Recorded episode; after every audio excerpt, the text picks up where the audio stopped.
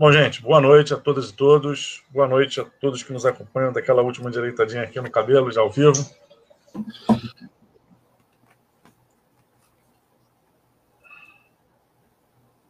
Quero primeiro agradecer aos professores Roberto Lerrer, Virgínia Fontes, grandes referências né, acadêmicas, intelectuais, né, de militância, de vida, que eu tenho e que também muitos companheiros e companheiras da esquerda no Brasil têm, pelo trabalho de vocês, pela trajetória de vida, pela trajetória profissional e pela trajetória de militância.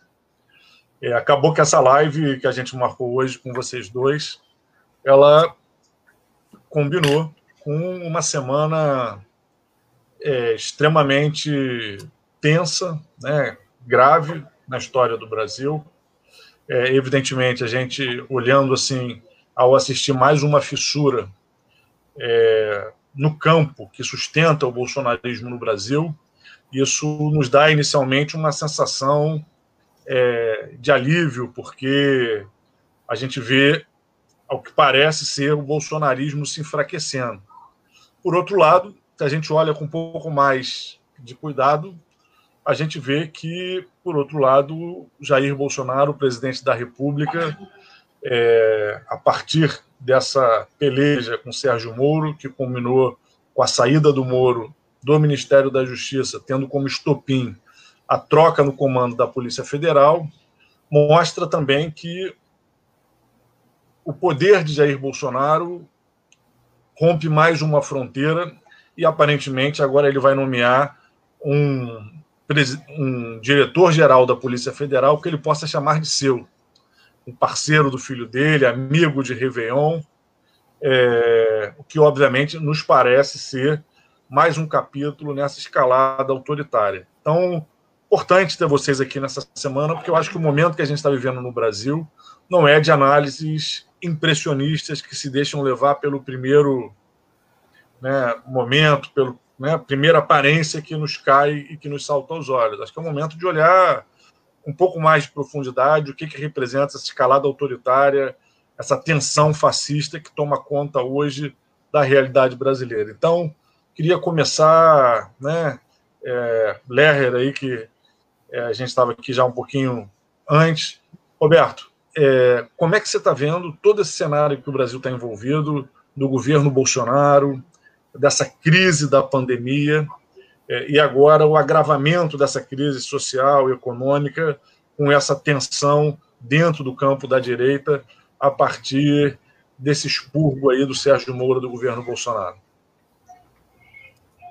Boa noite, Flávio. Muito bom estarmos juntos. O seu mandato sempre é uma inspiração, motivo de esperança de que estamos trabalhando na perspectiva de construção de alternativas. Então, é um, um mandato que materializa muito das nossas melhores expectativas. Parabenizar todos os companheiros, companheiros que estão construindo o mandato. Minha querida amiga e companheira Virginia Fontes, uma alegria enorme estarmos juntos novamente. Eu fico muito feliz de estar compartilhando essa atividade contigo muito bom sempre escutá-la, temos sempre muitas expectativas de escutar a nossa querida companheira Virgínia. E também desejar muito boa noite nesse domingo para todos que estão acompanhando esta live. Então, muito bom estarmos juntos aqui. Por mais cansado que estejamos, é, eu entendo que é um momento que nós devemos construir qualquer maneira que seja possível formas de estarmos o mais juntos, os mais próximos possível. Essa, é, nós estamos num contexto hoje no Brasil que você resumiu muito bem, Flávio. Nós estamos num contexto muito tenso, porque, a meu ver, é um contexto perigoso. Quando Bolsonaro avança, retirando uma série de forças que estavam ancorando, estavam estruturando também a sua presidência da República, né, e aqui eu estou, obviamente, me referindo à situação do Moro, isso deve ser escutado por nós, deve ser interpretado por nós, por todos que lutam pela democracia, com muito rigor, com muito cuidado e, sobretudo, com muita atenção. Porque, de fato, é, a saída do Moro não é uma saída secundária. Porque Moro representa um setor da extrema-direita muito importante no Brasil. É importante destacar que Moro é o quadro que fazia conexão com o sistema de forças internacionais, particularmente Departamento de Estado nos Estados Unidos. Nós vimos que a operação Lava Jato ela foi muito imbricada com fortes interesses econômicos e o Moro era um, um operador, ele não é um organizador, ele não é um intelectual, mas ele é um operador, ele maneja essa política uh, e teve muita repercussão uh, no golpe de 2016. É indubitável que o golpe de 16, que abre caminho para a eleição de Jair Bolsonaro, é, teve um protagonismo muito decisivo de, do ministro Moro. É muito importante também destacar que a própria eleição do Jair Bolsonaro foi possível, em grande parte, em virtude da ação político partidária, podemos dizer, ele agiu como força política, como força partidária, para impedir a candidatura de Lula, e todo o, o movimento de criar situações para fragilizar a candidatura de Haddad, né, vazando para a imprensa de uma maneira muito cuidadosa e bem feita, a meu ver, uh, informações que fossem nutrir, que pudessem uh, irrigar uma narrativa que estava sendo construída, né, de contra a corrupção, enfim, toda aquela narrativa que nós conhecemos, Moro teve um papel muito destacado.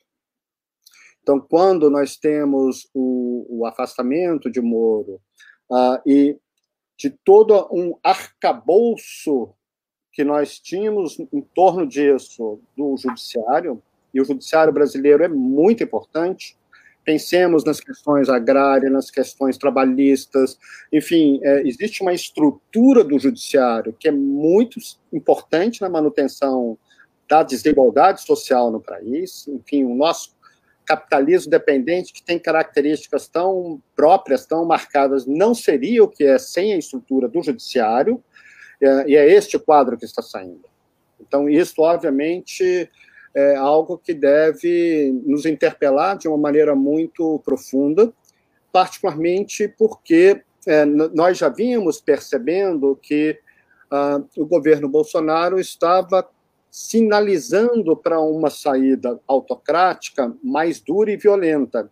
Há tempos nós vimos encontrando a defesa do ato institucional número 5, da necessidade de um novo AI-5, e durante uma pandemia, e as pandemias sempre são momentos de concentração política, de muito adensamento de forças, de conflitos, enfim, nós estamos falando aqui de uma questão planetária que vai envolver uma soma do fundo público imensa, mudanças que estão acontecendo no mundo do trabalho, da educação, no campo da saúde, enfim, tudo isso que está a, acontecendo abre também caminhos para tentações totalitárias dentro deste núcleo que hoje comanda ah, o governo brasileiro. Nós ainda não temos muita informação, eu acho que até é importante nós estarmos aqui com Virgínia, sobre como os setores dominantes estão lendo, interpretando esta, esta crise. E é muito significativo que os principais setores econômicos e até um dos porta-vozes um dos representantes mais importantes que fala é, em interação permanente com os setores dominantes, né, o Rodrigo Maia esteja num silêncio muito significativo, que também é algo que deve nos preocupar. Né? O silêncio da presidência da Câmara hoje nos preocupa muito.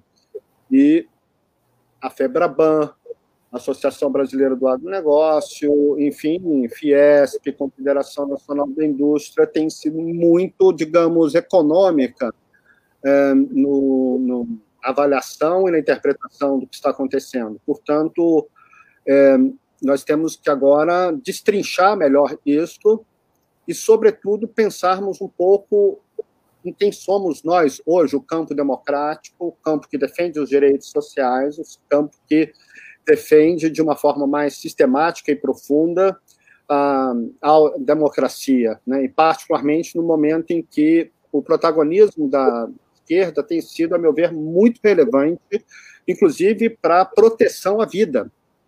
Porque, sem sombra de dúvida, se nós não tivéssemos hoje um sistema público de educação, as universidades produzindo conhecimento, nós não teríamos o grau de adesão da população que uma parte significativa não consegue manter a quarentena por falta de meios de vida, mas as pessoas estão num grau crescente de consciência de que a quarentena ela é importante para a preservação da vida e para a solidariedade entre os, os seres humanos. E isso vem, em grande parte, Uh, em virtude de termos universidades públicas, de termos a Fiocruz, de termos instituições públicas, de termos uma rede pública de saúde, que, com todas as dificuldades do sistema único de saúde, é, afirmaram a gravidade. Que nós temos um presidente que é negacionista, que o tempo todo tentou inviabilizar qualquer forma de quarentena. Sabemos que os nossos governos estaduais, na sua grande maioria, ah,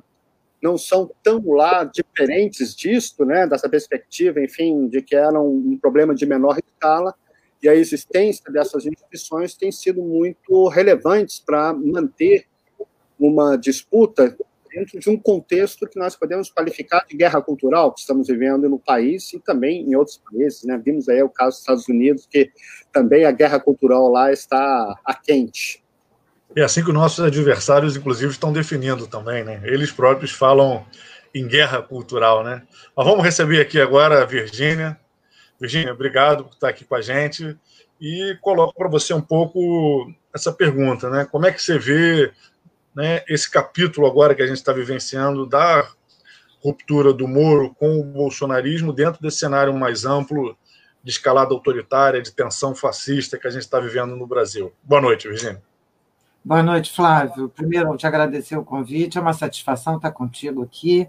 É uma satisfação estar com todo o mandato é, do Flávio Serafini, que é um trabalho que a gente se orgulha e que é, a gente está junto, a gente está de mão dada é, o tempo todo. E é uma felicidade estar aqui com o Roberto Lê, um amigo de todos os tempos. A gente já enfrentou muita coisa junto, muito trabalho junto, muito trabalho bom junto. Isso é sempre muito estimulante e eu aprendo sempre com o Roberto. A gente está sempre é, trocando é, socializando as nossas, os nossos conhecimentos. Bom, eu vou começar exatamente da tua frase, Flávio, é, que eu acho que é. Eu, queria, eu vou começar da tua primeira frase e da última frase do Roberto, porque eu concordo com o que o Roberto colocou, eu vou só acrescentar, talvez, é, mais alguns elementos. É, o Moro é uma perda para o bolsonarismo ou é um avanço do bolsonarismo? Eu acho que essa questão não é pequena porque imediatamente o Moro é uma perda para o bolsonarismo.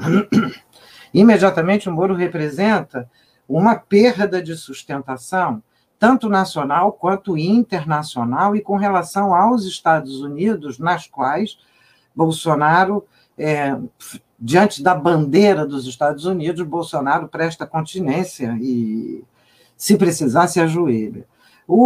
Então, portanto, é, isso significa que nós temos uma cisão, inclusive, no contato com os Estados Unidos. Aí é, a gente vai fazer algumas hipóteses, a gente não pode ter é, absoluta certeza, mas a gente pode sugerir é, que o, o Moro esteja mais próximo do que a gente considera o Estado norte-americano, é Departamento de Justiça, CIA e alguns grupos, que são grupos permanentes do Estado americano, enquanto Bolsonaro é aliado direto do Trump, do governo americano e da ala direita mais extremada do governo Trump. Então, essa é uma situação peculiar. A gente ainda não tem ecos. Saiu hoje um artigo na America's Quarterly, é, que é daquela, daquele aparelho privado de hegemonia que a Rejane Eveler é, estudou no doutorado dela que vai defender proximamente, mas é, é uma entidade empresarial estadunidense e que solta um artigo, eu nem consegui terminar de ler porque saiu, recebi agora, mas aparentemente não é gentil com relação ao personagem do Bolsonaro. Portanto, o personagem do Bolsonaro, com relação ao Estado americano, não é visto exatamente como ele é visto pelo governo americano. Primeiro ponto. Então, portanto, tem aí alguma divisão. Tem outra divisão que a saída do muro faz com relação aos seus apoiadores. É, apoiadores, sobretudo de classe média, ou de classe média dos mais variados perfis, porque a parte de classe média da Zona Sul do Rio de Janeiro, por exemplo, já bate panela todas as noites, assim como de bairros de luxo de São Paulo, como Higienópolis, ou bairros eh, de classe média alta em Goiânia, ou praticamente todas as capitais. E a saída do Moro significa, de fato, uma perda aí para o Bolsonaro, e, sobretudo, uma perda de legitimidade no sentido do combate à corrupção, que era uma das bandeiras mais importantes é, publicamente do Bolsonaro. O Moro tinha muito mais é, visibilidade, até, por incrível que pareça, porque ele era o ministro do silêncio, é, ele, ele foi o ministro que silenciou o tempo todo no governo é, Bolsonaro, é, ele, mas ele tem um, um, digamos assim, ele tem uma, um, uma audiência muito grande. Então, ele saiu atirando e saiu atirando pouco, a meu juízo, porque ele tem muito mais informação do que aquilo que ele soltou. É, ele sabe muito mais coisa do que é, o que ele disse ali. Se vai usar, se não vai usar, não sabemos. Mas o que, que ele, o que ele disse ali é gravíssimo, porque o que ele disse ali pode reforçar o lado que está sendo pouco avaliado do governo Bolsonaro, que é o quê? O bando Bolsonaro metendo a mão na Polícia Federal. Não é simplesmente para resolver um caso, o do filho, é, ou do outro filho, são três zeros, né? O dos zeros, ou do zero pai, é, porque a gente pode chamar a família zero, né? É, zero, zero, zero, zero, um, zero, dois, zero, três, zero, quatro, é, não foi só para salvar algum dos zeros. É simplesmente uma interferência possível, um controle de uma força que até aqui mantém uma certa unidade institucional. Qual é a minha preocupação? Isso pode significar avanço dos bandos fascistas, de controle de bandos fascistas, por setores de dentro da institucionalidade armada.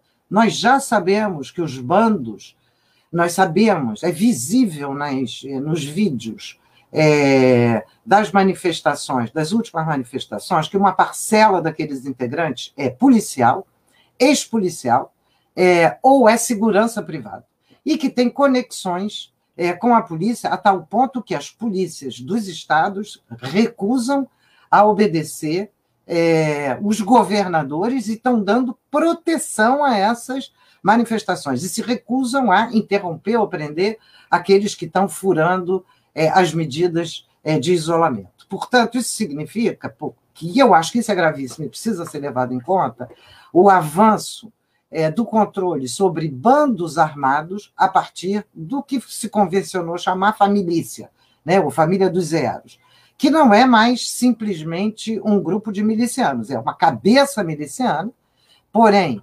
tentando, é, e eu não sei em que medida controlando, forças policiais, forças parapoliciais. Lembremos que uma parte que existem milhões é, é na base de se eu não me engano, é em torno de 600, entre 600 mil a 1 milhão de trabalhadores em seguranças privadas no Brasil, nos campos e nas cidades. E são esses caras que estão sendo armados é, pelo Bolsonaro. O próprio Exército tentou estabelecer controle sobre essa munição e Bolsonaro retirou o controle Portanto, a gente está o que ele está fazendo é liberando seus bandos armados e garantir que esses bandos estejam armados. É, eu tenho, é, eu não sei qual é o tempo, a gente não combinou o tempo, eu já estou falando há uns sete minutos. É, vou tentar parar ali no, em 12 para ver, realmente nem prestei atenção. Mas é, nós temos, portanto, é, um presidente com grupos é, que é cercado de grupos, não apenas de milicianos, mas de grupos armados, seja oficiais, seja não oficiais, uma boa parte dessas seguranças privadas, que são empresas, é, são uma espécie de empreendedorismo dos soldados, capitães e tenentes que promovem insegurança é, para vender segurança privada, quando isso é proibido por lei. Eles têm empresas de segurança nas, em, no nome das famílias, é, da mulher, do primo, do periquito e do papagaio, é, e isso é alguma coisa de gravíssimo. Bom, em que medida essas forças, digamos, controladas pela família, podem defrontar situações completamente organizadas? Quais são as forças que, que têm uma organização disciplinar mais estrita no conjunto das de todas as forças armadas que nós temos, né? O Exército, Marinha Aeronáutica e a Polícia Federal. No caso do Exército, especialmente, nós sabemos que a base, que uma base, uma parcela da tropa aderiu ao Bolsonaro.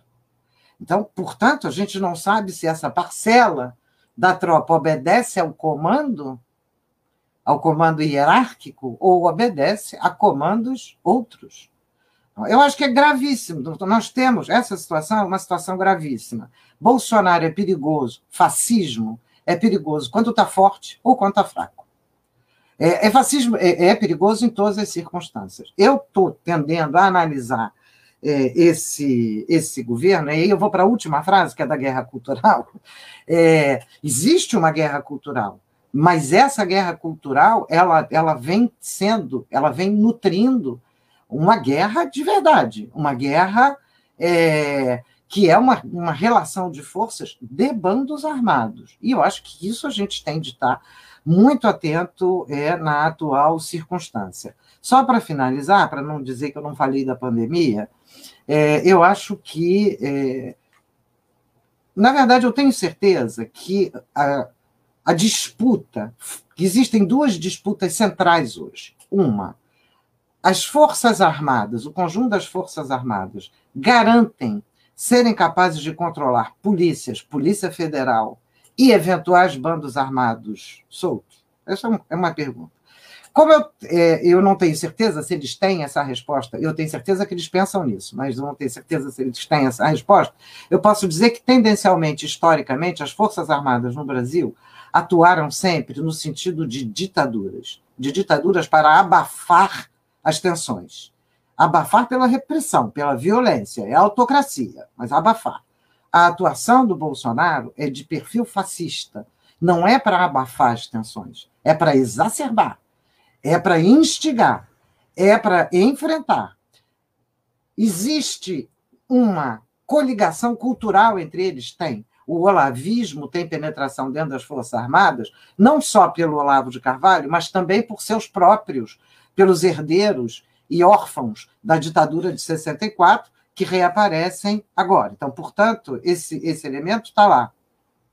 Mas essa divisão é relevante hoje no sentido das considerações dessas forças? Eu não sei. Eu estou analisando o que a gente está enxergando na mídia, nas informações, nos textos que estão saindo sobre militares, etc. E o segundo ponto, então, assim, eu acho que essa é a divisão mais perigosa que nós temos. Nós temos entre fascismo e ditadura.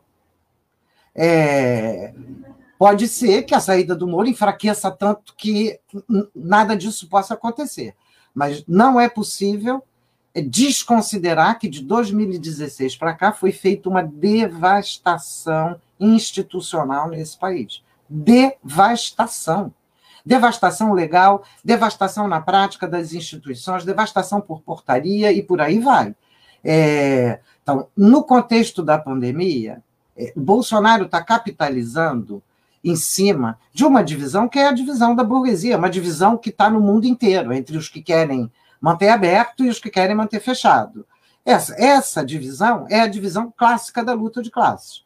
É, quanto você vai, e tá, essa está posta em todo mundo. Quanto abre, quanto fecha, como abre, quando abre, é quem, o que é trabalho essencial, como protege os trabalhadores. Esse, esse é um debate que está no mundo inteiro. Aqui esse debate é, acabou colocando Bolsonaro na ponta fascista e os outros governadores na ponta do capital tradicional. Isso, mas elas não se recobrem, elas não são idênticas. São duas questões tipo e problemas diferentes. Então, para a gente poder analisar bem, a gente vai ter de conseguir separar as duas.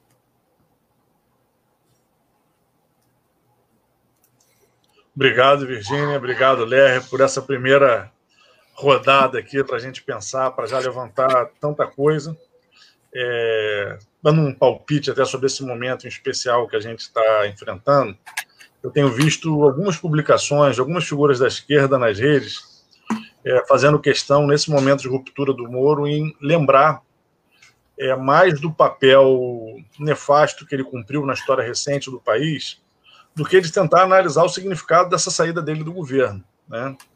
O Moro cumpriu um papel nefasto, significou um processo de é, consolidação de um papel político partidário do judiciário à direita, né, como né, destacou aqui bem o Lerre com a gente, é, pavimentando o golpe de 2016 e né, é, a chegada da direita ao poder com o impedimento do Lula participar das eleições. É, por outro lado, o que me parece é que essa saída do Moro do governo também significa, né, você colocou essa pergunta, né, é uma perda maior para o governo Bolsonaro ou é um avanço de posição? Me parece ser um avanço de posição, né? É uma perda, óbvio, de, de apoio do bloco que sustentava, mas, por outro lado, é cada vez mais um governo com cara fascista, com métodos fascistas é, e sem limite. Né? É, obviamente, a disputa do Moro com o Bolsonaro pelo controle da Polícia Federal não deixava de ser um certo limite para o bolsonarismo e essa cara mais fascista que ele representa hoje nesse processo. Agora, isso vai ser mais cru, né? É, e eu tenho também lido, né, me atentado, é, a gente vê alguns analistas falarem em ala militar, em movimentação da ala militar. É difícil saber se de fato existe uma ala militar ou se existem várias, né? Me parece que devem ter nuances, né? E, e o fato é que eles né, estão incorporados ao projeto bolsonarista nesse momento. Né? É, então, o cenário é muito grave. E, por outro lado, a gente tem ainda na, na esquerda, nas forças populares, é, uma dificuldade de construção de um bloco social com capacidade de participar dessa disputa. Quando a gente olha no cenário político, quem a gente vê que algumas vezes tem conseguido tensionar e disputar com esse campo que gira ao redor do governo Bolsonaro é a direita tradicional, muito capitaneada, especialmente pelo Rodrigo Maia, né, um pouco por alguns governadores, o Dória em São Paulo com um peso diferenciado, obviamente, e a esquerda com dificuldade, né, os campos, o campo, né, é, dos trabalhadores, né, o campo da esquerda com dificuldade de participar dessa disputa com mais centralidade. É, o Lerre colocou aqui, né, Lerre, voltando aí para você, é, como essa crise da pandemia tem mostrado o papel das instituições públicas, das universidades, da Fiocruz. É, como é que você vê né, é, esse cenário, a importância desse cenário dentro desse contexto mais global que a gente está vivenciando no Brasil de acirramento dessa luta de classe? Nós estamos de fato, agora é, caminhando num terreno muito difícil, muito tenso. A pandemia se materializa de forma cada vez mais brutal no país. Nós temos um crescimento muito acentuado uh, do número de mortos. Estamos caminhando sem informação, nós sabemos disso, não há testagem de massa, não há, digamos, uma concepção do Estado Nacional de organizar estratégias de saúde pública uh, para fazer as amostragens de testagem, enfim. Então, não temos hoje, de fato, é, informações sobre o tamanho da pandemia no Brasil.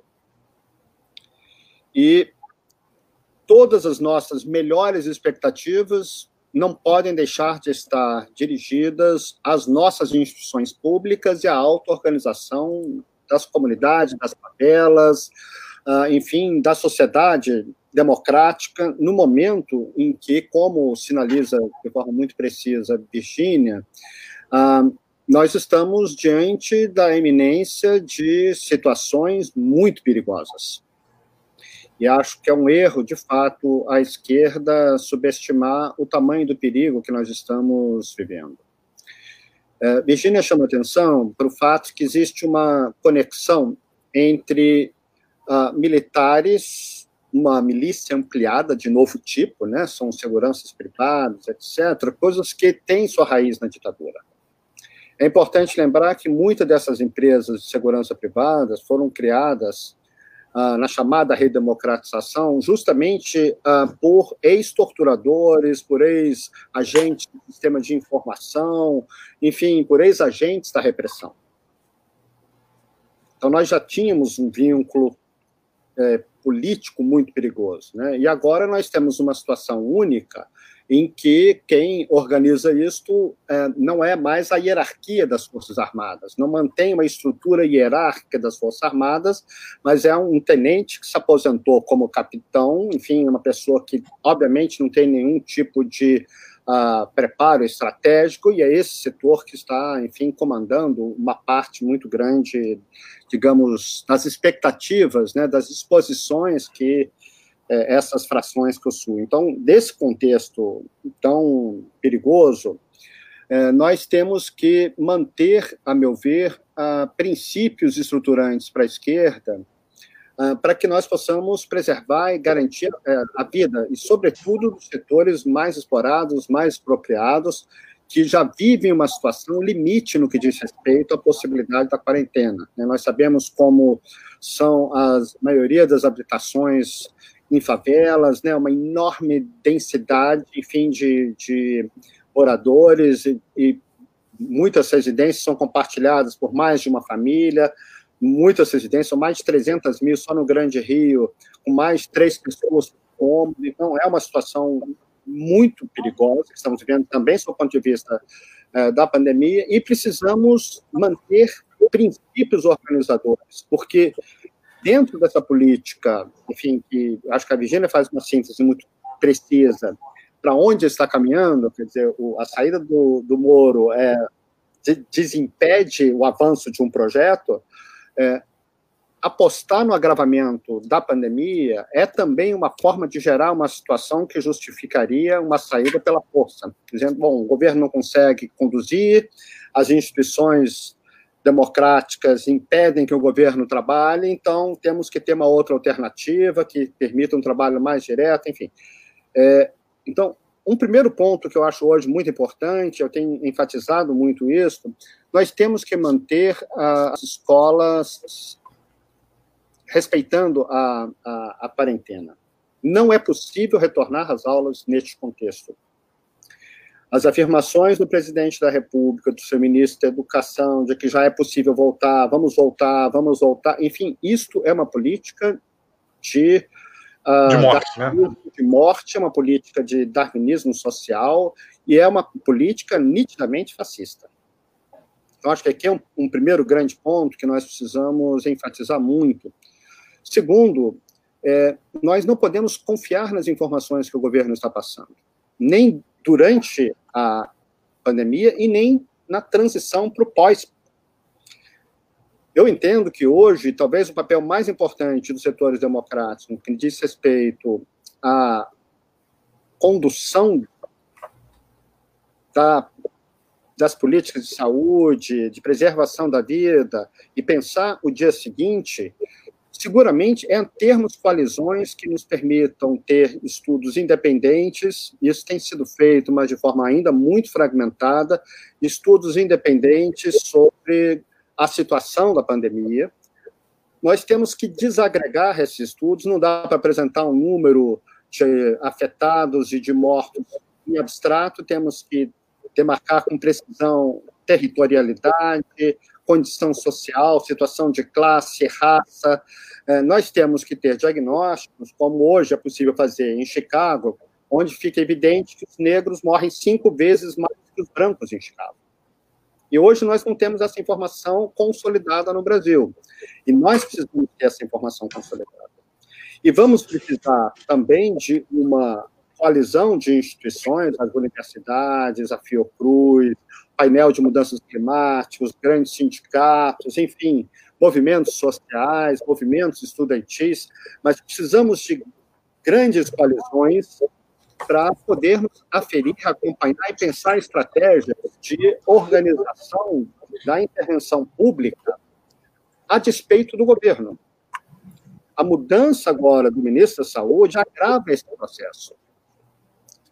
E nós, é, não que, obviamente, o Mandetta fosse um estrategista da saúde pública, um defensor, mas é, a mudança foi uma mudança com intencionalidade política. E essa intencionalidade política, obviamente, tem a ver com o aprofundamento da crise no Brasil.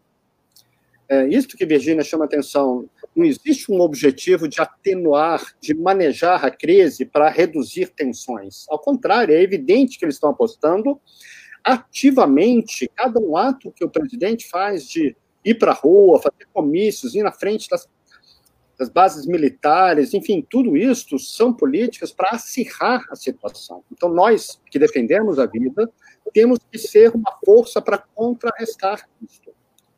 E, infelizmente, insisto, nós não temos hoje é, como é, conduzir isso apenas pela institucionalidade do Estado. Nós precisamos ter outras coalizões que fortaleçam as instituições de Estado públicas, né, Fiocruz, as universidades, secretarias de saúde, secretarias de educação, enfim, mas temos que manter permanentemente essas coalizões funcionando com circulação de informação para que as sociedades científicas, para que possamos saber o que, para onde está, enfim, caminhando a situação, como é que está evoluindo a situação da pandemia no Brasil.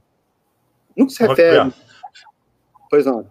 Desculpa te interromper, mas você é uma grande referência né, no campo da educação, e algumas pessoas já entraram aqui nos comentários, um tema que a gente tem debatido muito nessa crise, é também de que alguns governos que estão aceitando né, a necessidade de suspender as aulas, como é o caso do governo do Rio de Janeiro, estão, por outro lado, insistindo na tese de impor mecanismos é, de educação à distância, de é, aulas online, né, na verdade, a gente diz que nem educação à distância é, porque educação à distância tem uma conceituação, uma forma de funcionar, que isso né, nem educação à distância é. é. Como é que você vê isso também do ponto de vista mais estratégico, né, assim, do acirramento das desigualdades né, no acesso à educação e da pressão empresarial pela introdução dessas novas tecnologias? Essa é uma política, Flávio, de apartheid educacional nós estaremos criando grandes bantustões nas favelas, onde essas crianças, esses jovens, ah, estarão fora de qualquer possibilidade de interação nessas aulas remotas. E nós também estaremos produzindo uma situação de sofrimento laboral, de sofrimento no mundo do trabalho, para, eu posso afirmar, seguramente na ordem de milhão de trabalhadores da educação, que igualmente não tem meios de moradia, de, de infraestrutura tecnológica uh, e de condições cotidianas de vida, com cuidados com as suas famílias, etc., para mantermos isso como uma política. Obviamente, isso não quer dizer que nós devamos é, trabalhar de forma muito ativa pela garantia do direito às tecnologias de informação e comunicação, acesso à internet, como um direito público, como algo que deve ser garantido para todas as residências. Obviamente, isso ninguém tem dúvida, o acervo que a humanidade possui em termos de a cultura, ciência, tecnologia, né, por meio de tecnologias de informação, comunicação, obviamente isso é muito estratégico hoje mas a substituição, ela de fato irá materializar uma política de desigualdade estrutural que, insisto, é parte da política do caos. É parte da política do caos.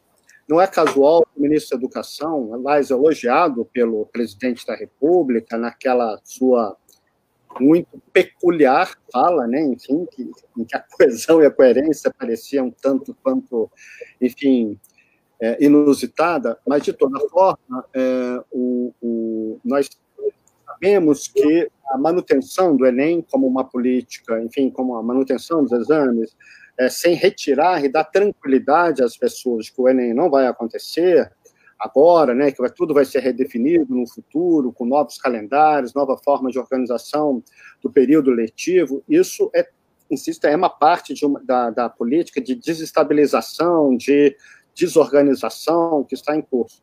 E é muito impactante, Flávio, que nós tenhamos grandes corporações, que são as maiores corporações de tecnologia de informação que estão atuando nessa seara para aproveitar a situação da pandemia para impor um modelo educacional que há tempos eles vêm perseverando. Nós temos que é, considerar que as corporações que têm capital aberto, que negociam suas ações na Bolsa, já vinham adotando a estratégia de educação à distância. Nós temos uma corporação em que estrangeira que tem 300 mil estudantes e tem apenas 300 professores. Um doutorando que concluiu a sua tese uh, mencionava numa audiência na Assembleia Legislativa de São Paulo com o, o, o nosso companheiro Gianni, que uh, o, ele recebia 40 mil provas para corrigir. Obviamente, um ser humano é capaz de corrigir 40 mil provas. E agora, para piorar a situação, estão demonstrando que essa corporação está usando inteligência artificial para corrigir o trabalho dos estudantes, ou seja, nem professor vão utilizar. Então, é, nós temos, ao mesmo tempo, um movimento destrutivo do capital se apropriando da área de educação em meio à crise, intencionalidade política de manter a instabilidade e uma naturalização muito é, brutal e feroz da desigualdade educacional, particularmente dos nossos estudantes que não têm meios de vida para poder assistir às aulas remotas. É muito importante que nós olhemos para a residência das pessoas. Sim. Porque não basta ter um celular. É preciso saber como é possível utilizar aquele celular. Sem entrar na discussão tecnológica, sabemos que 40% das residências não têm qualquer acesso à internet, que a internet é de péssima qualidade, os aparelhos celulares são defasados, não tem memória, enfim, tem toda a discussão tecnológica. Mas, para além disso, existe uma questão a priori: as pessoas estão vivendo uma situação de barbárie. É 70 gente... milhões de pessoas pediram, estou perguntando, pediram o auxílio de 600 reais e não conseguem. O que a gente tem defendido, Roberto, aqui no Estado, em primeiro lugar, é isso: é de que tem que se entender que estamos num momento de pandemia mundial, de grave crise sanitária, econômica, social, que 90% dos estudantes no mundo estão enfrentando dificuldades para assistir à aula. Não pode se aceitar nenhuma medida que aprofunde a crise educacional. Né? Então, o governo quer desenvolver conteúdos online, quer desenvolver outras atividades é, isso não pode ser colocado como substitutivo ao processo de ensino-aprendizagem presencial, formal, que tem que se colocar.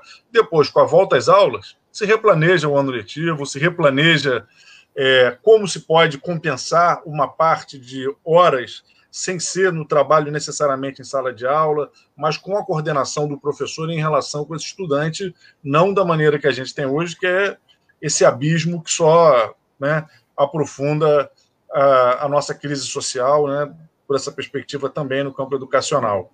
Mas passar um pouco de novo a bola aqui para a Virgínia, para a gente ir fazendo essa troca. Não sei se você quer amarrar mais alguma coisa. É só uma informação importante. É, na próxima semana, o coletivo de estudos de marxismo e educação, os nossos estudantes, professores, enfim, os pesquisadores que atuam, nós elaboramos um material sobre a questão da educação à distância, um estudo mais fundamentado, com situação de moradia, tecnologia, significado pedagógico, quais são as corporações que estão entrando, nomeando as corporações, e nós queremos fazer o lançamento provavelmente na quarta-feira desta publicação, que nós queremos que seja uma ferramenta de luta para todos os mandatos, para todos democráticos, populares, as secretarias de educação, os setores democráticos estão, sindicatos, enfim quero ler e ajudar a divulgar, que acho que é importante, fundamental.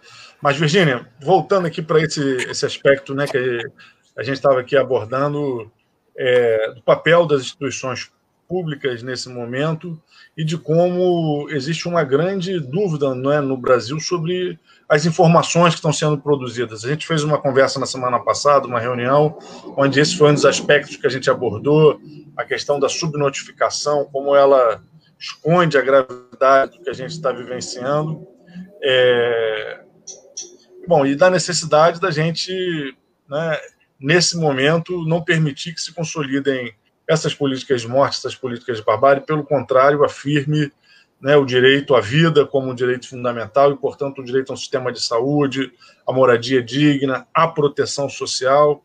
Como é que você vê os desafios para a esquerda para ter uma agenda para enfrentar não só essa pandemia, mas para sair dessa pandemia com uma agenda para o Brasil, né? Porque a gente estava colocando aqui a dificuldade da esquerda fazer parte dessa disputa que está acirrada no Brasil, né? Com a extrema direita muito fortalecida, a direita tradicional através de alguns de seus atores tensionando e a esquerda com a dificuldade de se colocar de forma né, é, é, com mais força, com mais centralidade nessa disputa.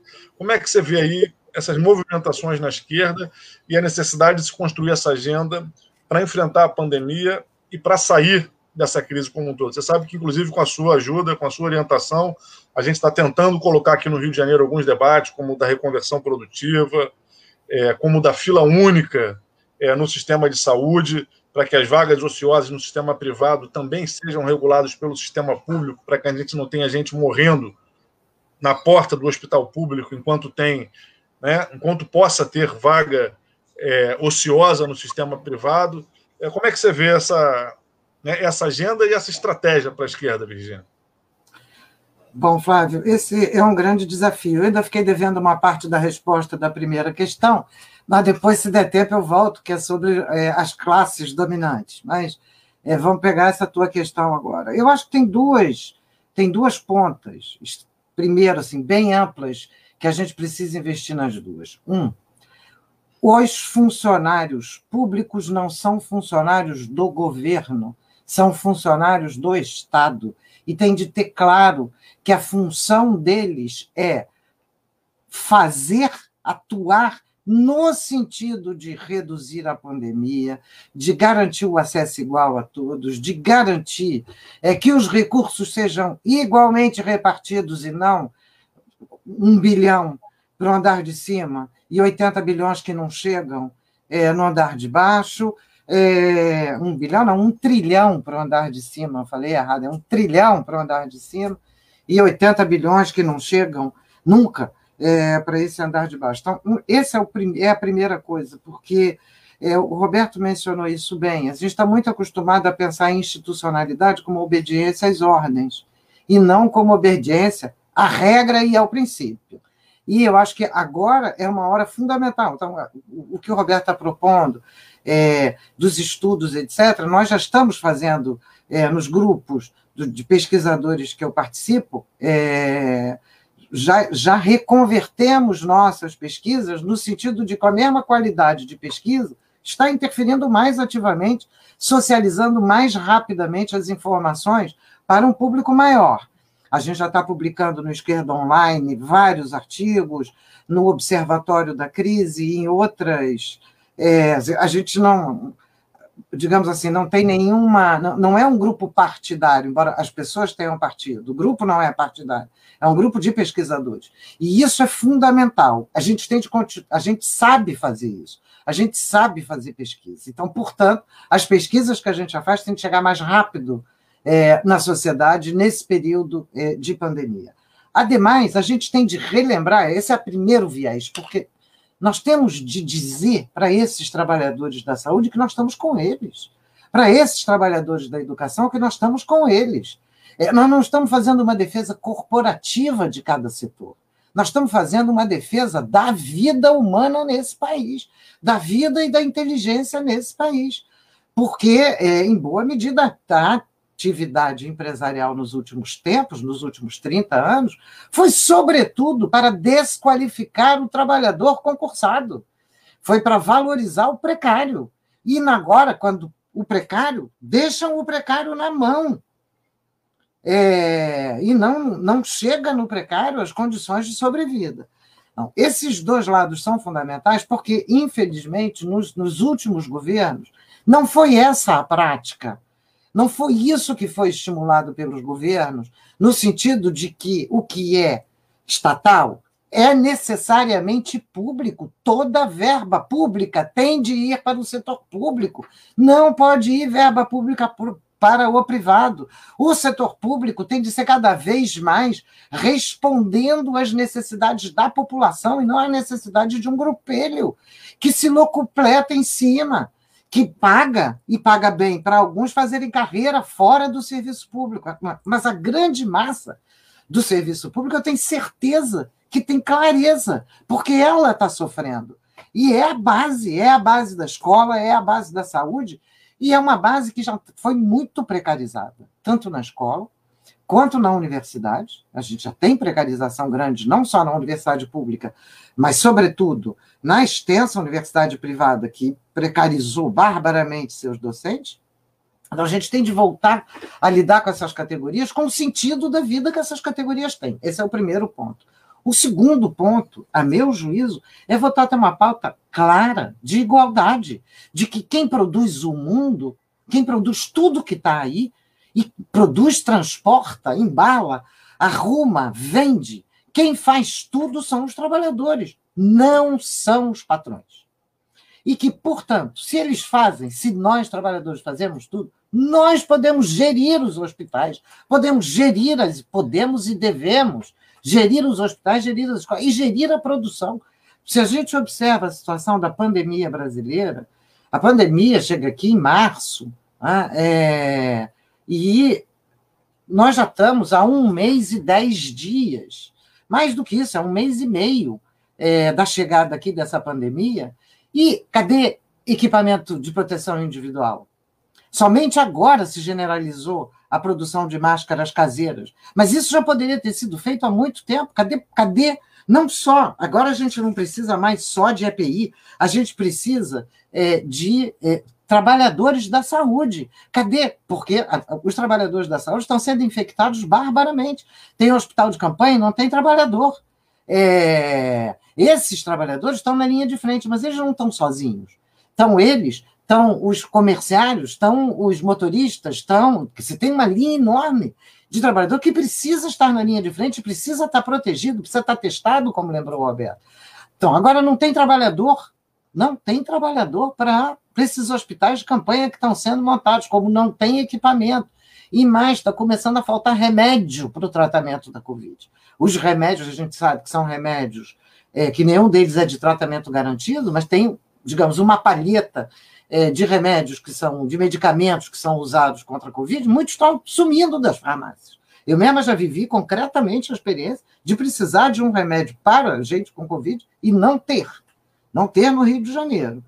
Então, é, tudo isso pode ser produzido rápido aqui. Se quebra a patente, se reconverte indústria. Tem gente para fazer. A universidade já deu o exemplo. As univers... A universidade não, as universidades públicas vem atuando de maneira muito intensa nisso. Isso não significa voltar à atividade normal.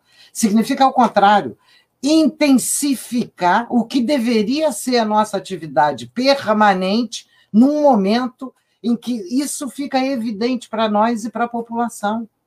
É essa hora em que isso fica evidente, que o papel da universidade não é lamber botas de quem tem dinheiro para poder ganhar um extra no fim do mês. É garantir à população o acesso à vida. É garantir a esses trabalhadores que estão na saúde, estão na linha de frente, os equipamentos necessários para eles. Então, eu acho que é, esses princípios, você tem toda a razão, Flávio, são os princípios que norteiam nossa atividade. E o, o, o Roberto insistiu, é, essas nós temos, é claro que nós temos um problema. Não, não, eu acho, eu tenho muito entusiasmo e muita confiança de que as pessoas são capazes de fazer. Mas há também muito medo. Esse é um governo que opera pelo medo, não esqueçam. Então, portanto, a gente vai precisar de muito entusiasmo para poder enfrentar e construir essas, essas redes ou essas malhas nossas que, ao mesmo tempo, garantam é, a proteção é, da saúde de todos e de cada um frente à pandemia, mas também não seja covardante. Né? Porque o, o, o, a, a, coisa joga muito, e todo o discurso, inclusive internacional, joga muito com medo. Tem de ter medo da pandemia. Mas ter medo da. tem de se isolar, tem de estar em casa. Ter medo da pandemia não significa ficar inativo. Né? Não significa parar. E é possível se proteger por algumas atividades que podem ser essenciais, como a própria Fiocruz está fazendo um hospital, está inaugurando agora, eu acho que semana que vem, um hospital completo, é, que está trabalhando a todo vapor é, durante a pandemia, em condições de segurança, em condições de garantir a esses trabalhadores que eles não serão a ponta da fila da tragédia, que já está sendo agora os bairros e, municípios mais populosos aqui do Grande Rio. Né? É, é onde já está Caxias, Mesquita, é onde a situação a gente não tem dados. Agora, a questão da subnotificação é gravíssima. Gravíssimo, gravíssimo, porque é, a subnotificação é de ponta a ponta. É, o, é na ponta da testagem e é na ponta dos mortos. Nós estamos diante da, da triste constatação de o número mais aproximado que nós vamos saber é, da Covid é contando morto em cemitério. E, mesmo para essa contagem de mortes em cemitério, a destruição que foi feita da institucionalidade foi tamanha que os dados não são confiáveis. Bom, a gente tem de inventar sabendo dos limites, sabendo que eles não serão dados precisos, mas se nós não fizermos isso, nós não teremos nem as perguntas que os órgãos oficiais têm de responder. Então, nós temos de começar a fazer, mesmo sabendo que é incompleto, mesmo sabendo que é insuficiente, nós temos de fazer as pesquisas e indicar os caminhos que precisam ser trilhados para a pesquisa, porque senão, reparem, nós temos o Ministério da Saúde, o SUS, é uma potência logística. É uma potência. O SUS tem um data SUS, o SUS tem condições de construir é, dados confiáveis sobre isso. Mas, para isso, ele precisa que o Ministério libere as verbas. Ele precisa que o ministro não esteja lutando contra o SUS. E este ministro que entrou aí é um ministro contra o SUS. Portanto, não é impossível que ele próprio bloqueie é a produção de informações. Voluntariamente. É crime. É crime contra a humanidade. É, não é nem crime na lei brasileira, é crime no cenário internacional.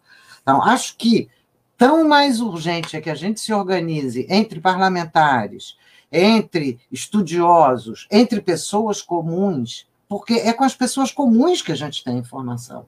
É, nós somos pessoas comuns. Nossos cargos são momentâneos, situação momentânea. É, que a gente se organize para construir e exigir esses dados, mas a gente tem de começar a construir agora. A gente tem de começar a apontar possibilidades de, de reconversão produtiva de maneira imediata.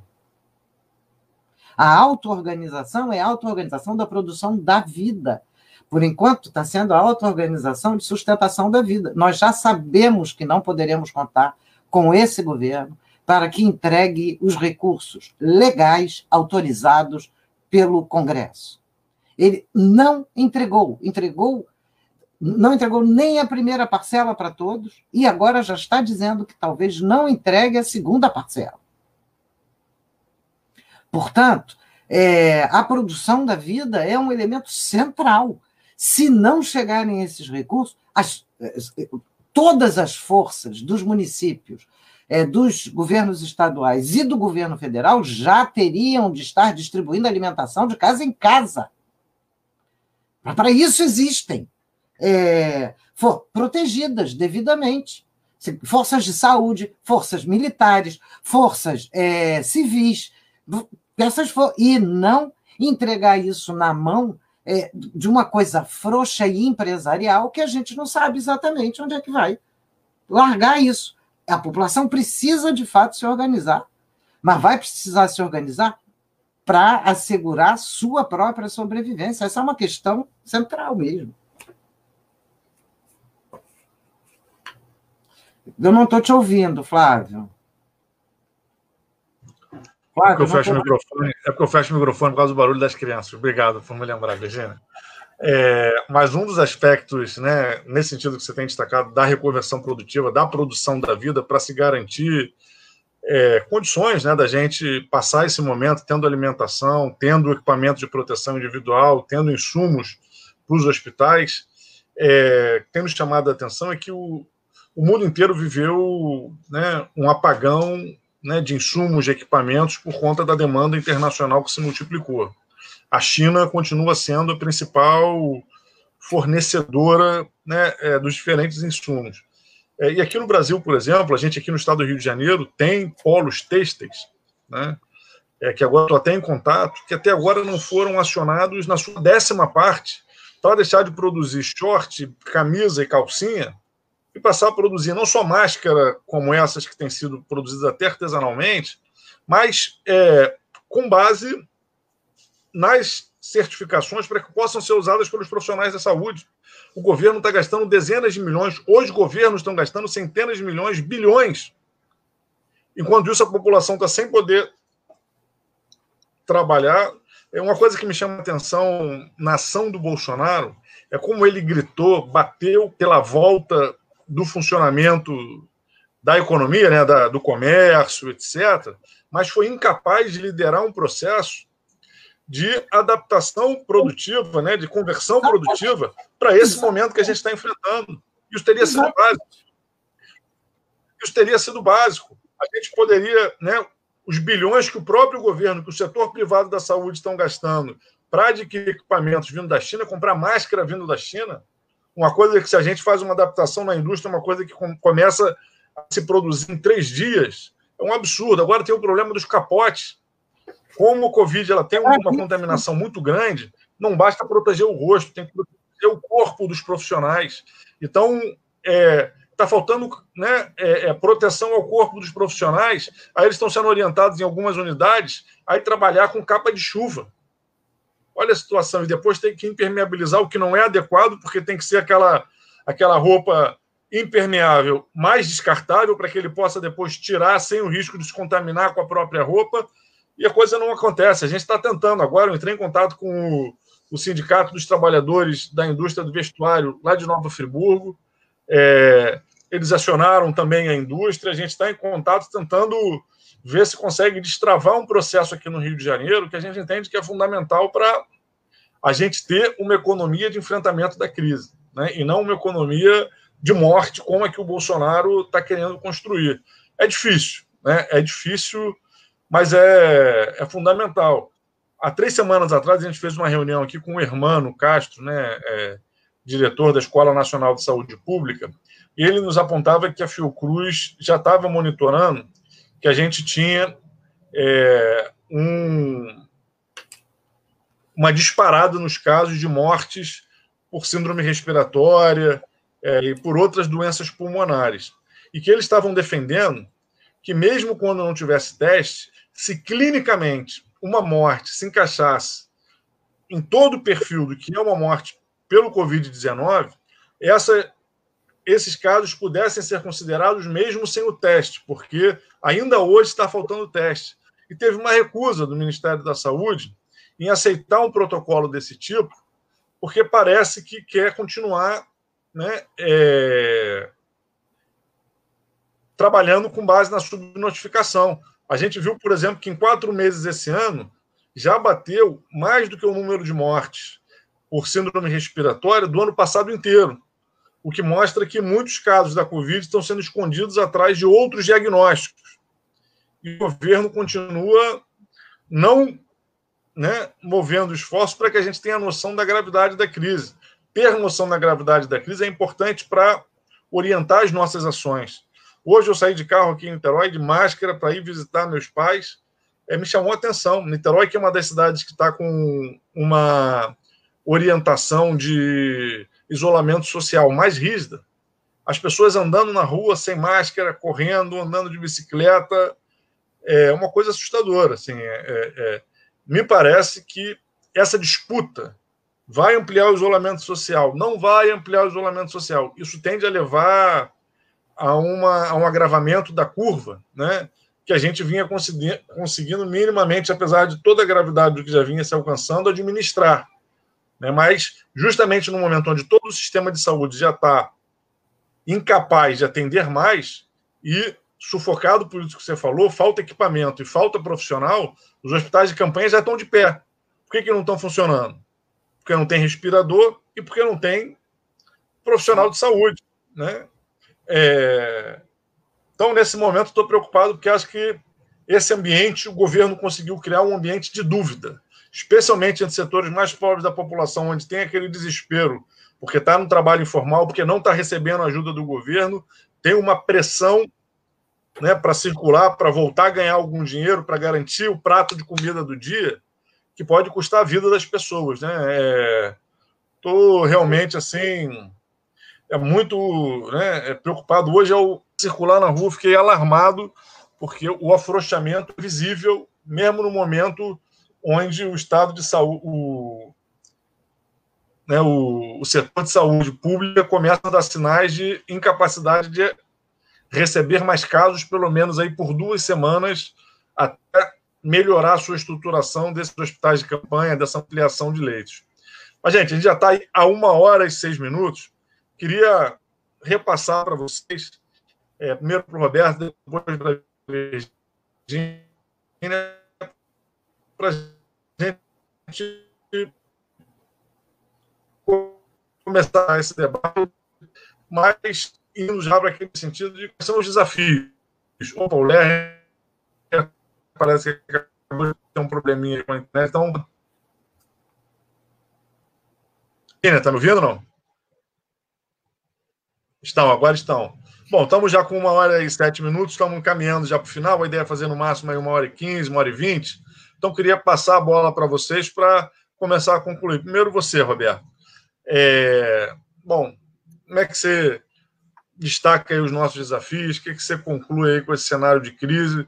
Essa semana que foi tensa, né? Repito, é, essa saída do Moro, é, a multiplicação dos pedidos de impeachment, as ameaças do bolsonarismo é muito significativo que na mesma semana onde o Bolsonaro vai na, na, na porta de um quartel participar de um ato que defende o AI-5, saia um ministro do governo dele acusando ele de querer um controle pessoal direto da Polícia Federal. Né, isso é um acirramento do, da escalada autoritária, né, da tensão fascista sobre as nossas instituições. É, isso no meio da pandemia. Então, Roberto, você fechar aí, como é que você vê esses desafios aí que estão colocados para a gente nesse próximo período. Eu acho que foi ótimo o debate, muito bom termos tantos amigos, companheiros, companheiros acompanhando essa reflexão. É, e eu creio que o debate viabilizou algumas sínteses que nós temos que trabalhar como coletivos de esquerda, coletivos democráticos e obviamente, o nosso compromisso com, com a vida. É, um primeiro ponto que eu destacaria é a necessidade de, de fato, termos coalizões de instituições, secretarias, mandatos, partidos, movimentos, associações científicas. Nós precisamos, de fato, ampliar a interação e pensar em algumas tarefas para que possamos assumir coletivamente a condução dos assuntos públicos.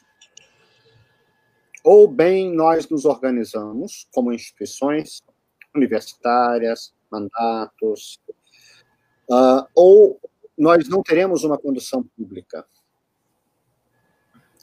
Desde questões óbvias, a Virginia estava destacando, e aqui várias pessoas se manifestaram, acabou de aparecer aqui na tela da Thaís, é óbvio que nós temos que ter uma centralização da distribuição de leitos.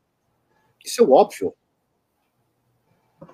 Mas esta é uma pauta que tem que estar nos movimentos, nas entidades, nos parlamentos, para que possamos pressionar para que isso aconteça. É muito importante nessa tarefa, a meu ver, pensar, pelo menos de maneira imediata, em pontos emergenciais. Um, Flávio destacou bem, eu acho. É, precisamos construir, no meio deste caos que estamos vivendo, maior autonomia para a condução da crise. O capitalismo se estruturou de uma forma é, muito peculiar nos últimos 20 anos, que é chamado just in time.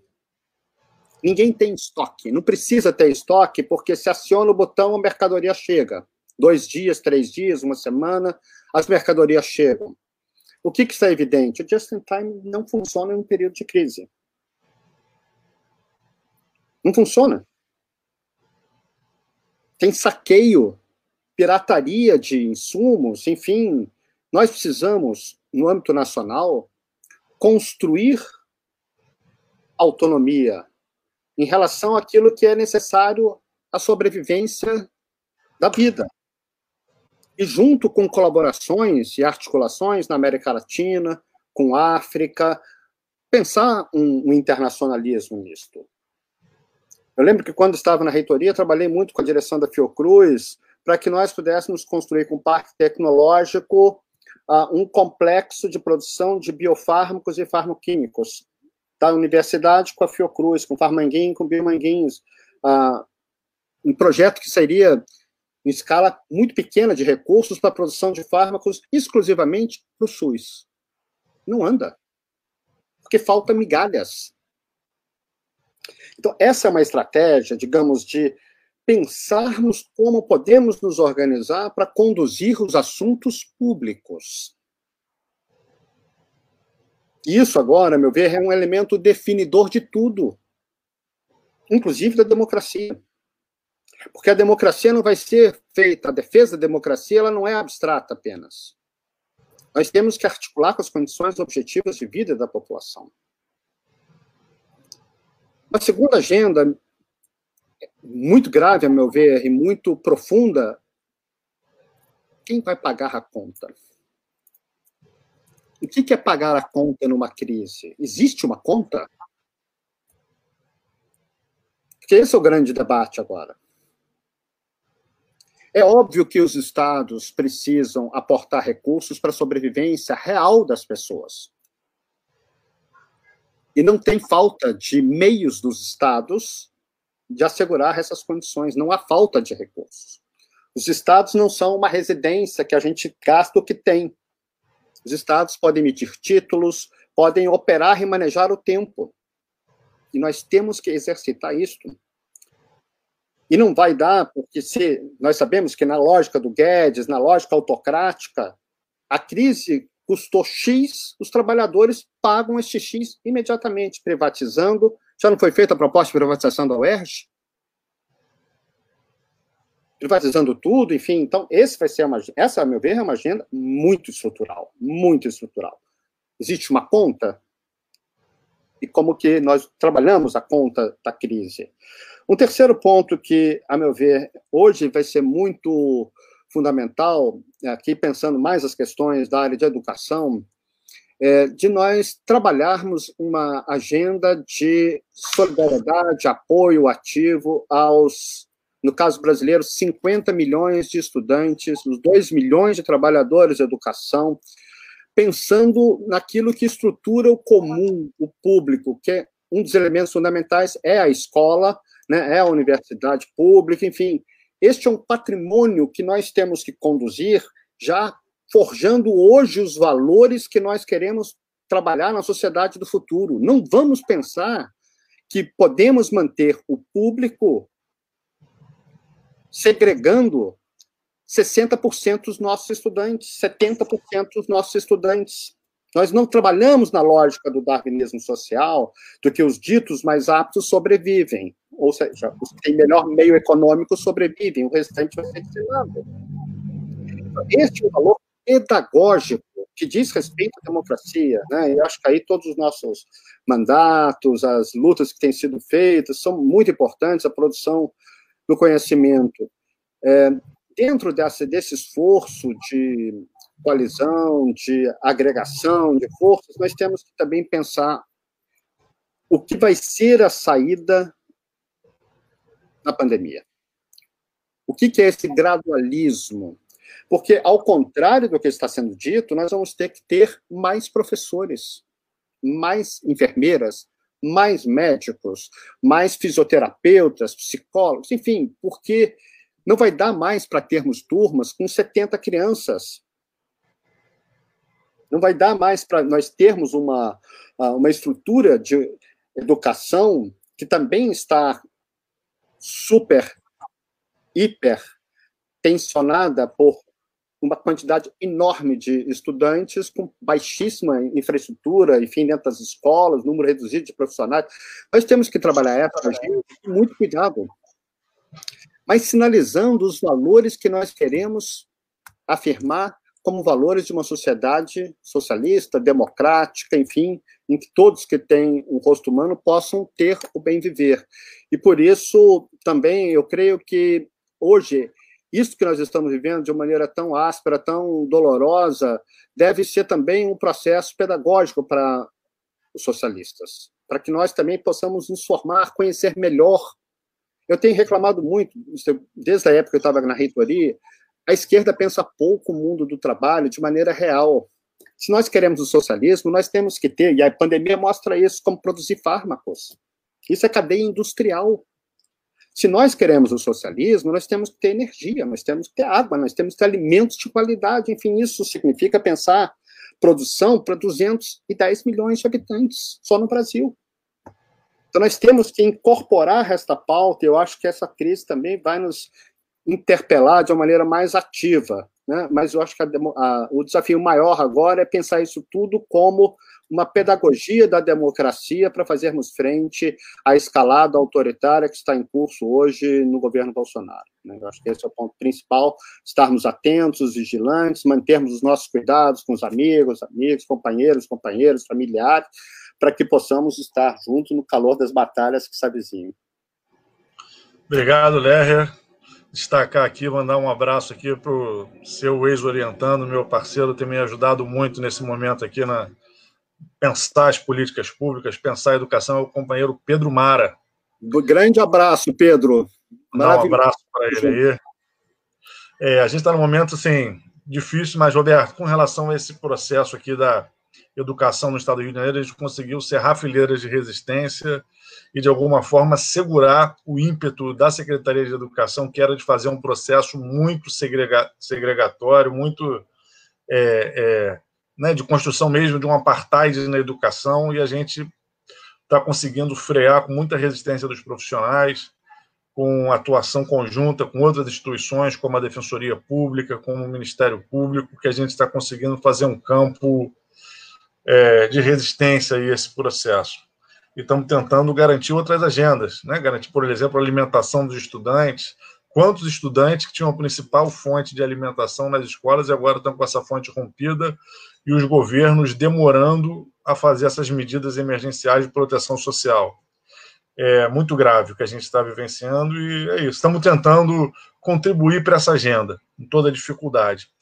Mas, Virgínia, agora passando aqui a bola para você, eu estou vendo aqui alguns comentários que trazem algumas reflexões, algumas propostas, algumas questões que dizem respeito a esse momento mais direto da crise que a gente está enfrentando, e outras que trazem é, que eu chamaria talvez de pistas ou de alguns indicadores de uma agenda que talvez fosse importante para unificar a esquerda, o campo progressista, para ter uma plataforma conjunta, para fazer uma coalizão de né, como, por exemplo, acabar com a emenda constitucional 95, que vinha congelando os investimentos públicos e agravando as dificuldades no sistema único de saúde, como a gente está vivenciando agora, como ter um processo de taxação das grandes fortunas para né, conseguir ter uma, uma estrutura tributária que seja mais justa e financie né, é, proteção social, por exemplo, a seguridade social, é, então, queria levantar essas questões para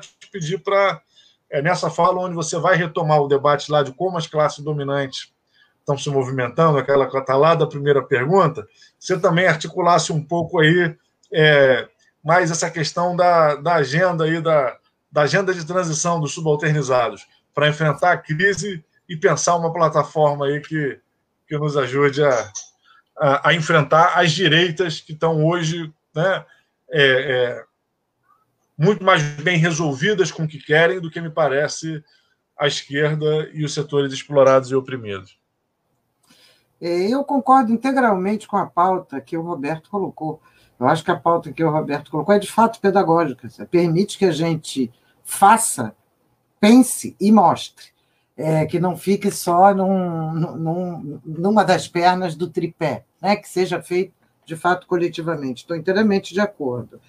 É, deixa eu aqui colocar eu vou um pouquinho falar da situação das classes dominantes e depois para a situação das lutas. É bem importante lembrar que quando a gente trata de classes dominantes, é, a gente está tratando de burguesias de tamanhos diferentes, de estilos diferentes, de setores diferentes, e que, portanto, é, quando a gente fala ah, a classe dominante quer, a gente está juntando aí num pacote grupos que são diversificados. Mas é muito importante lembrar que uma coisa unifica a classe dominante capitalista em qualquer lugar do mundo, que é a garantia de extração de mais valor.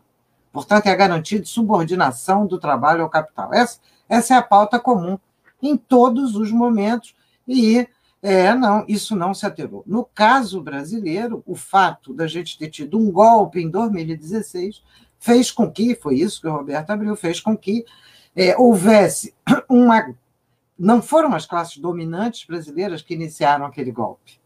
É, embora parcelas estivessem ali, como a Globo, etc., é, e o Roberto já mostrou o papel do Moro e, e, tudo isso, aquele golpe leva junto o conjunto das classes dominantes com uma única promessa, que é crescimento econômico e arrebentar com os direitos da classe trabalhadora. São, é o que está unificando uma confusão enorme de, de, de classes dominantes. Ao longo do processo Temer e agora Bolsonaro, esse crescimento não veio. Mas a, o esbulho, a expropriação de direitos da classe trabalhadora foi brutal.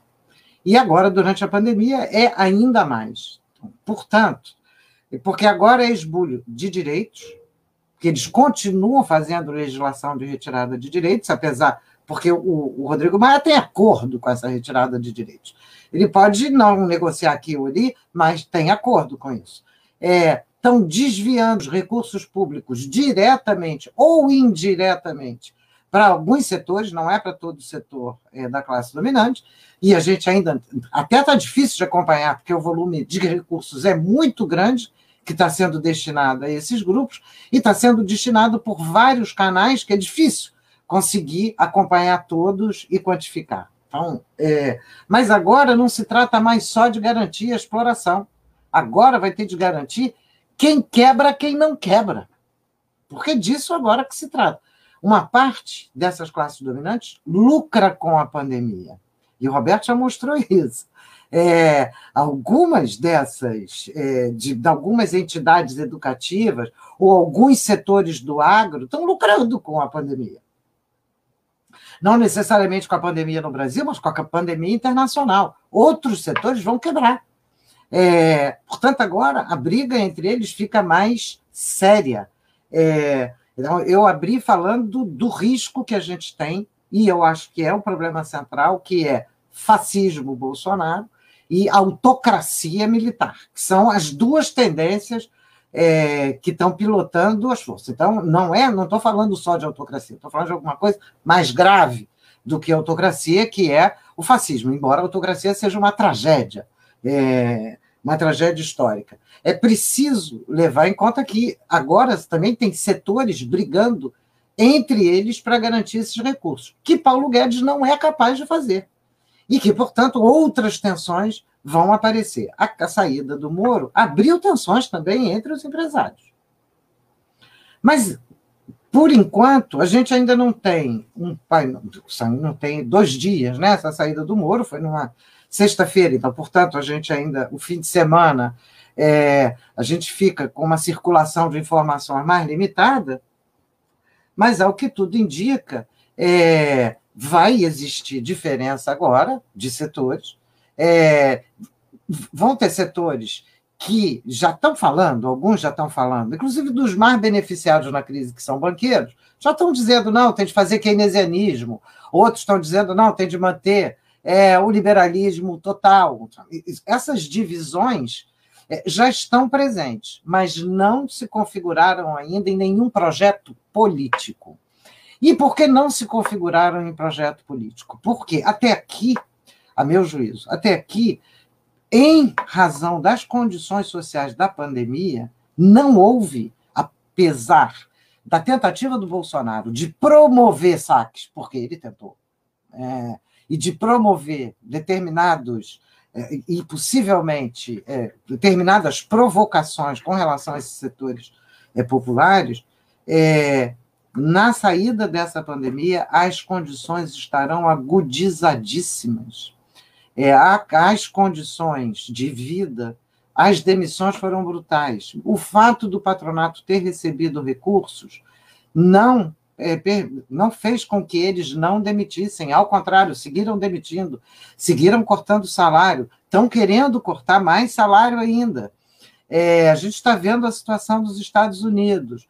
A situação lá está dramática, já está batendo quase em 30 milhões é, de é, ingressos no, é, no salário-desemprego, né, no auxílio-desemprego é, dos Estados Unidos é alguma coisa de inusitada, de grande escala, de grandes proporções. Sem falar do número de precarizados lá e cá.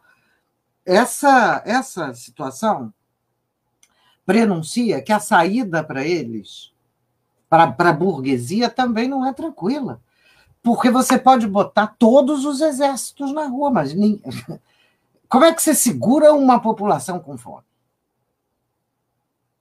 Portanto, é, as lutas sociais devem se intensificar. Tão mais importante é, é o programa que o Roberto é, começou a esboçar, que é, é, digamos, que se junta com o outro programa que a gente tinha começado né, a esboçar antes, de que o público tem de ser público e não é, uma privataria descarada, onde entidades sem fins lucrativos empresariais mamam recursos públicos numa ponta para fingir que fazem gestão privada dentro do setor público.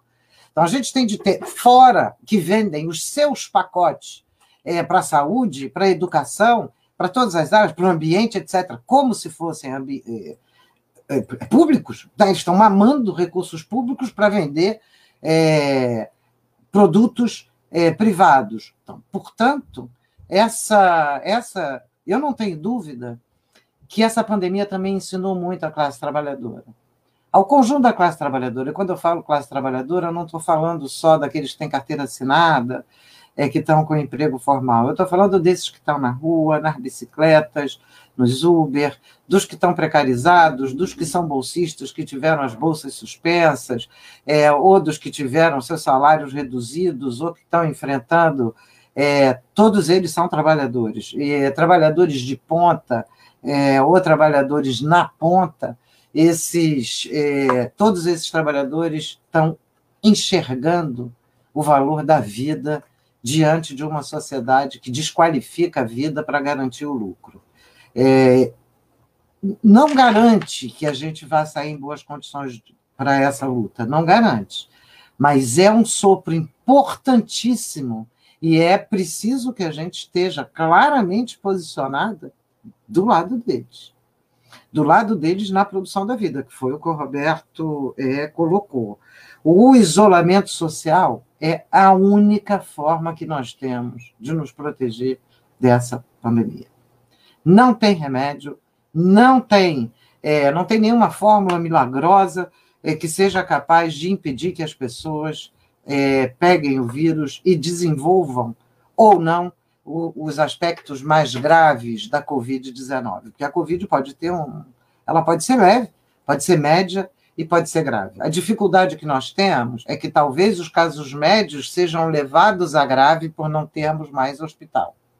Rio de Janeiro, especialmente Manaus, se eu não me engano, Fortaleza, algumas capitais que já estão começando a ter, a bater no teto do seu eh, do SUS e batendo no teto do SUS, é, chegar no teto do, do conjunto da saúde. A exigência da fila única é central, o SUS tem uma central de regulação, porque as pessoas de classe média esquecem que, se precisarem fazer um transplante de coração, se precisarem fazer um transplante de rim ou de, ou de fígado, vai ser pelo SUS, pela central, pela fila, que não é uma fila de quem chegou primeiro, é uma fila de quem precisa mais pelo lado da saúde, não é uma fila de quem tem mais dinheiro ou menos dinheiro, que a pessoa tem que ser compatível com o órgão que vai ser doado, que tem de ter uma logística para transferir o órgão. Existe. No, no Brasil, o que está nos salvando até aqui dos aspectos mais dramáticos da pandemia foram o isolamento social, que foi feito principalmente nas três primeiras semanas, e a existência do SUS. Nós estamos batendo no teto do SUS em algumas capitais, e essas capitais estão querendo abrir esse isolamento social. A abertura do isolamento social significa 15 dias depois é que vem o resultado. Não é imediato o resultado. Entre a contaminação e entre a abertura para a circulação maior do vírus e a chegada nos hospitais, pode variar de 5 a 20 dias. Na verdade, você tem de contar um mês, porque é o tempo que o vírus está circulando desigualmente é, na vida social. Então, portanto, é, é de fato genocida as políticas de abertura é, alucinadas que estão sendo feitas. É, acho que a gente tem, e o Bolsonaro, o, o, ele mesmo, o que ele fez foi associar a abertura ao fascismo. O que é um absurdo, porque a abertura não quer dizer necessariamente fascismo. Eu vou insistir nisso. Essa é uma discussão. A abertura, a gente vai ter de discutir essa abertura. Todos têm de discutir essa abertura. É, o que a gente insiste é que o isolamento social protegido com as pessoas com direitos, com alimentação, com recursos, seja garantido o máximo de tempo possível, enquanto nós não temos os dados para assegurar que a circulação é segura. Mas nós queremos discutir isso aí. É, o tempo isso tem de ser muito claro, porque essa é uma questão que não é uma questão menor. E na saída, nós queremos que a população assuma ativamente o controle das atividades que foi obrigada a fazer durante a pandemia. Portanto, que seja capaz de reconverter a atividade que, que, que fazia antes nessa verdadeira atividade necessária que a pandemia está mostrando. Eu acho que são, são questões que vão coladas. É, eu quero agradecer, não quero ficar muito tempo, quero agradecer a, a, a, o prazer de estar aqui junto com você, Flávio, junto com o Roberto. É, a gente deve estar junto essa semana novamente através do vídeo, que é uma pena, mas a gente fica se devendo um copo de vinho ou um de, de chopp é, para assim que a gente conseguir se encontrar fisicamente. É, de novo, porque a gente está no isolamento físico, mas não no isolamento social. E não no isolamento. Isso aí, Virginia. Eu que agradeço muitíssimo a você, ao Roberto. Vocês são sempre muito inspiradores, sempre nos ajudam muito a refletir, a se posicionar, né, a orientar as nossas ações e a gente segue. Né? Eu agora tenho me concentrado, além de né, dessa resistência no campo da educação para evitar esse apartheid educacional, na construção dessa agenda que a gente tem conversado muito, Virgínia, de reconversão produtiva, de fila única no SUS, é, de repensar, é, é, porque essa pressão pelo isolamento, né, é, pela ruptura do isolamento social, uma coisa completamente descoordenada. A gente estava até duas semanas atrás tendo os entregadores vindo na casa das pessoas sem usar máscara, sem usar álcool gel, só agora, depois de um mês que isso começou a ser um pouco regulamentado. Você ia no supermercado, os caixas estavam ali desprotegidos, se expondo. Você vai nos hospitais ainda faltando EPI. Então a gente está nesse esforço né, de ter uma economia girada para a crise, né, onde a gente tem ações que sejam planejadas, que sejam voltadas né, para a proteção da vida, que sejam voltadas é, para fortalecer né, a resistência à pandemia. Que é claro, é, a gente tem que ter circulação de mercadorias, a gente tem que ter alimentação chegando na casa das pessoas, mas isso tem que ser pontual e na medida de que nos prepare, né, que nos fortaleça para sobreviver à crise, não que nos exponha. E está faltando né, essa agenda, essa é, é, articulação, e a gente está trabalhando por isso aí, contando muito né, com a ajuda de vocês, com as orientações. Roberto, na quarta-feira estaremos presentes para acompanhar lá o lançamento é, do documento que vocês vão estar lançando, vamos estar ajudando a divulgar, porque temos que nos armar com conhecimento, com informações, né, com produção científica para resistir a esse processo todo que a gente está vivendo. Então, muito obrigado, Roberto, muito obrigado, Virgínia. É, muito obrigado a todos e todos que nos acompanharam pelo Facebook, pelo YouTube, pelas diferentes redes. Virgínia quer fazer mais uma fala? É, um, é, muito rapidinho, eu não sei se eu falei durante a fala, só um pouco para divulgar o trabalho que os grupos, que a gente reuniu grupos de pesquisa e que estão disponíveis atualmente no site do Esquerda Online. É, já foram publicados vários soltos, e agora nós vamos ter uma coluna que chama Andar de Cima, é, para estar tá analisando as classes dominantes e suas inserções, no Observatório da Crise, que já está funcionando, é, que já está publicando bastante coisa, e, é, e no site do Grupo de Trabalho e Orientação, que é www.grupodetrabalhoorientação.com.br. Só isso. Obrigado, Virginia. Obrigado, Roberto. Olha, os servidores estamos acompanhando aí. É, o Roberto fez referência, está tá na aliás de um projeto de lei que abre espaço para privatizações de vários órgãos públicos no Estado, dentre eles as universidades. Amanhã nós vamos ter uma reunião aí do Fórum de Servidores com a liderança do governo, nós vamos participar, obviamente, nos opondo radicalmente a essa proposta, que é estapafúrdia, é um projeto mal feito, a gente acha que foi ali algum ensaio mal feito que o governo fez para alguma medida que ainda não está clara, mas que não deve ser né, um ataque às universidades dessa monta. De qualquer forma, temos que estar vigilantes, resistentes armado aí para enfrentar os diferentes ataques. Obrigado a todas e todos e vamos encerrar aí a nossa live. Boa noite.